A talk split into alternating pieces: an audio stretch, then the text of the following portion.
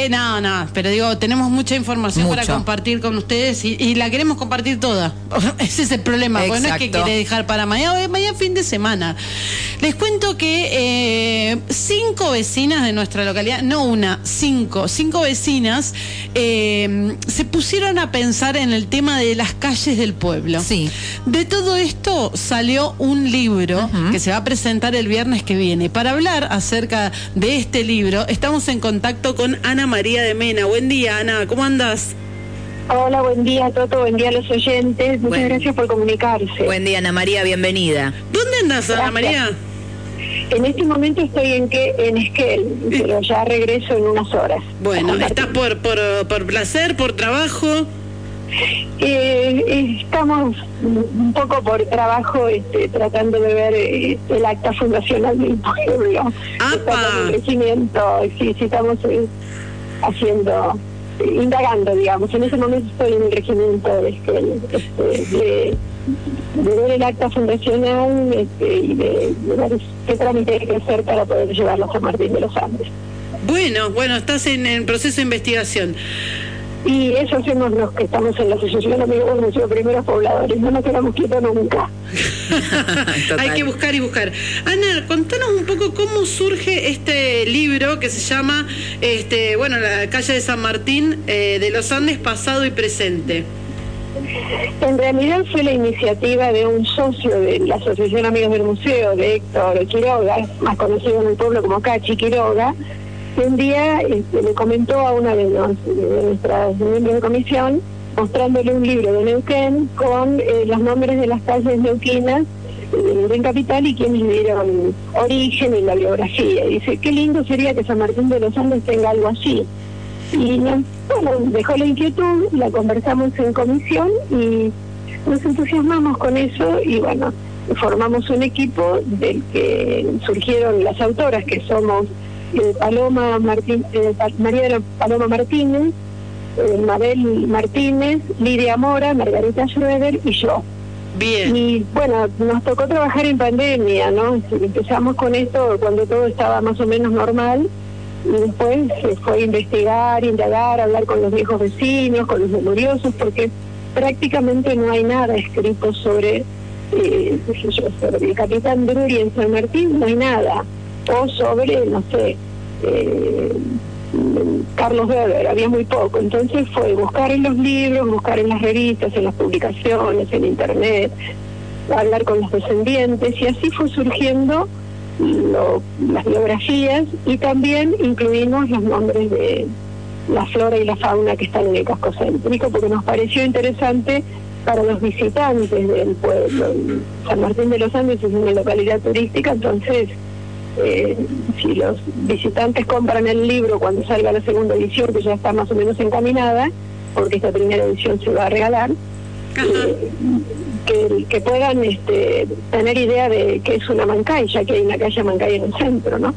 Te iba a preguntar eso. El libro va a hablar de las calles principalmente del casco céntrico. Sí, mira, San Martín de los Andes tiene más de 250 calles, entre calles, callejones, bulevares, cortadas, paseos, eh, y nos hubiera gustado hacer todo, pero cuando empezamos a ver que las ordenanzas en los fundamentos no tienen el detalle de por qué se eligió tal nombre, y que hay, no había demasiado material ni demasiada información, mm, nos dimos cuenta que no podíamos abarcar todo, y mucho menos cuando empezó la pandemia, que no teníamos la posibilidad de viajar a Neuquén, de ver algunos lugares donde podría haber eh, más información. Y entonces dijimos, bueno, pero ¿qué hacemos? Y podemos hacer las- la- un libro sobre las calles que llevan nombres de vecinos del pueblo. Pero resulta que también nos encontramos con que van surgiendo loteros nuevos que a los que se les asigna nombre y es como medio inabarcable. Entonces se nos ocurrió que una, una, una idea podía ser eh, hacer varios libros e iniciarnos con eh, el casco céntrico. Hay una ordenanza que delim- delimita el casco céntrico Sí. que son 73 calles, y bueno, abordamos esas 73 calles, del casco céntrico, en esta etapa. Vamos a ver si tenemos la posibilidad de seguir avanzando con otros sectores del pueblo. Ana, ¿nos podés spoilear alguna de las historias que hayan surgido de esta investigación? Mira, surgieron muchas cosas, algunas no están en el libro. Eh, a la hora de, el libro contiene tres mapas, a la hora de hacer eh, el que lleva el nombre de las calles actualizado, nos encontramos que no hay en San Martín, por lo menos no tuvimos acceso a un mapa actualizado. De hecho, nos costó muchísimo encontrar la calle José Fernando Bacaresta, porque la, sabíamos en qué sector estaba, pero no había cartel. Claro, ahora sí hay cartel, podíamos ubicar, ah, pero hace muy poquito.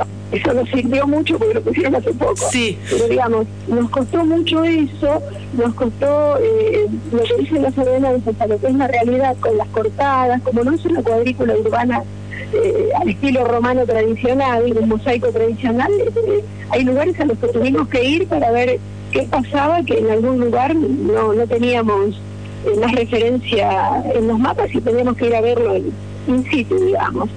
Eso es solo un detalle. Y otra cosa, para no spoilear el libro, así lo tratan de acceder a él en, las bibliotecas en esta primera etapa y, en, los establecimientos educativos, bueno, todos los que son destinatarios de este libro, en esta, en esta primera edición que patrocina la legislatura y que no se puede vender, es que al momento de trazar el, el mapa, no teníamos cómo ubicar o, teníamos una idea de, la ruta 40, pero resulta que eh, para algunos la ruta 40 continuaba por la avenida San Martín. Sí. dijimos, nos fuimos a Google Maps y dijimos, no, pero acá este, Google Maps seguía por, por Roca, porque San Martín es contramano.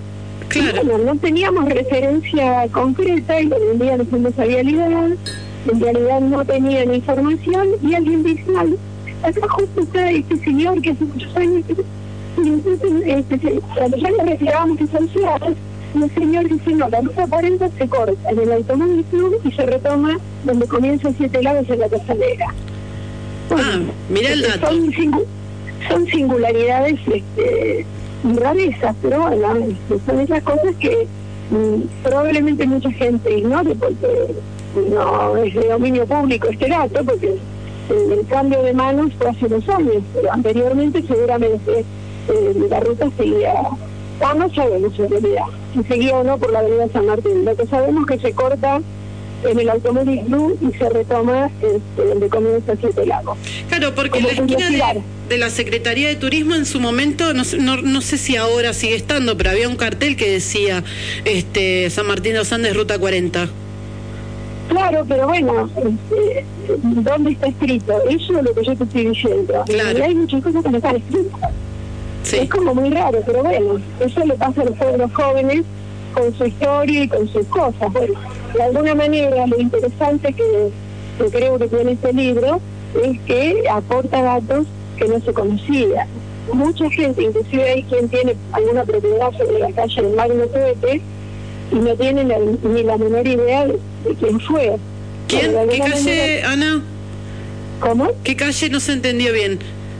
La calle Magno Tuete, se escribe T-E-H-T-E y se pronuncia Tuete. Ajá. Eh, nadie sabía, bueno, tampoco lo sabíamos nosotros, ¿no? Claro. Y bueno, esos, esos datos de quiénes fueron, qué hicieron, están.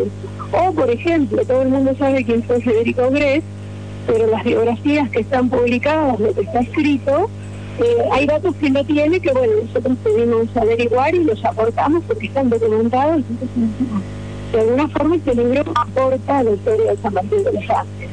No todas son las historias que nos gustarían, porque también hay algunas calles que, que cuyos nombres para mucha gente son conflictivos, pero bueno, nosotros no elegimos los nombres, nosotros lo que elegimos es contar quiénes fueron esas personas. Claro. Después cada uno, si contamos los hechos, cada uno en función de los hechos resolverá, además porque hay figuras a nivel nacional eh, que se controvertidas. Sarmiento, por ejemplo.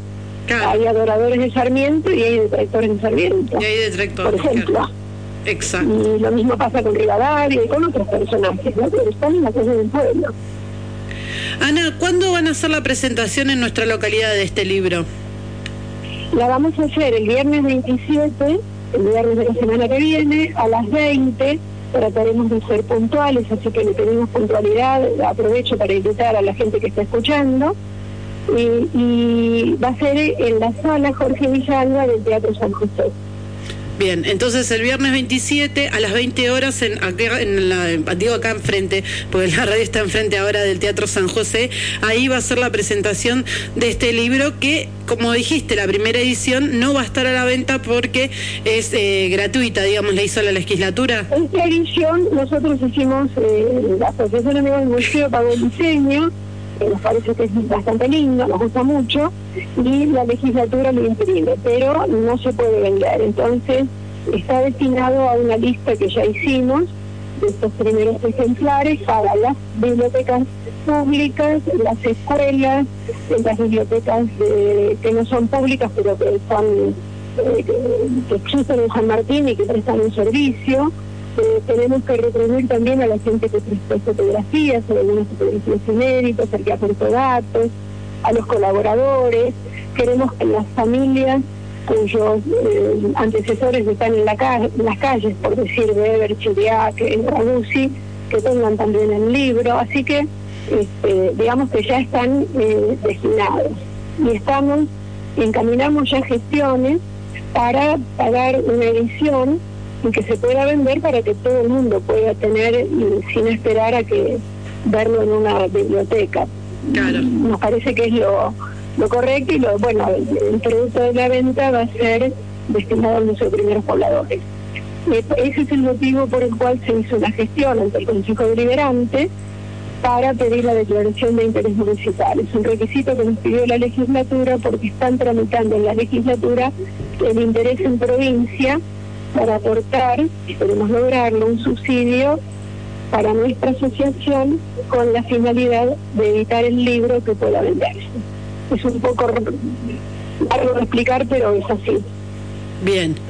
Bueno, Ana María, te agradecemos muchísimo el contacto y nos pone muy contentos de que sigan trabajando acerca de las distintas aristas que hacen a la historia de nuestro, de nuestro querido San Martín de los Andes. Sí, yo subrayo que las autoras somos cinco, ¿no? Sí, sí. Son, este, Margarita Schroeder, Lidia Mora, María de la Paloma Martínez y Mabel Martínez. Y vos. Y Ana María de mucho, Mena. Mucho, mucho en esto. Qué lindo. Bueno. Bueno, felicitaciones por este trabajo y por todo el trabajo que hacen siempre, porque esto no es que, eh, bueno, es como un pedacito de todo lo que hacen siempre, no es el pedacito que nos podemos llevar todos y podemos, eh, digamos, ustedes nos transmiten de alguna manera, pero en realidad el trabajo de ustedes es enorme y no termina nunca, así que muchas gracias por eso también. Es cierto, gracias, gracias. Buenos días a ustedes, chicas, y buenos días al público. Gracias, Muchas Ana gracias, María. Ana. Bueno, escuchamos.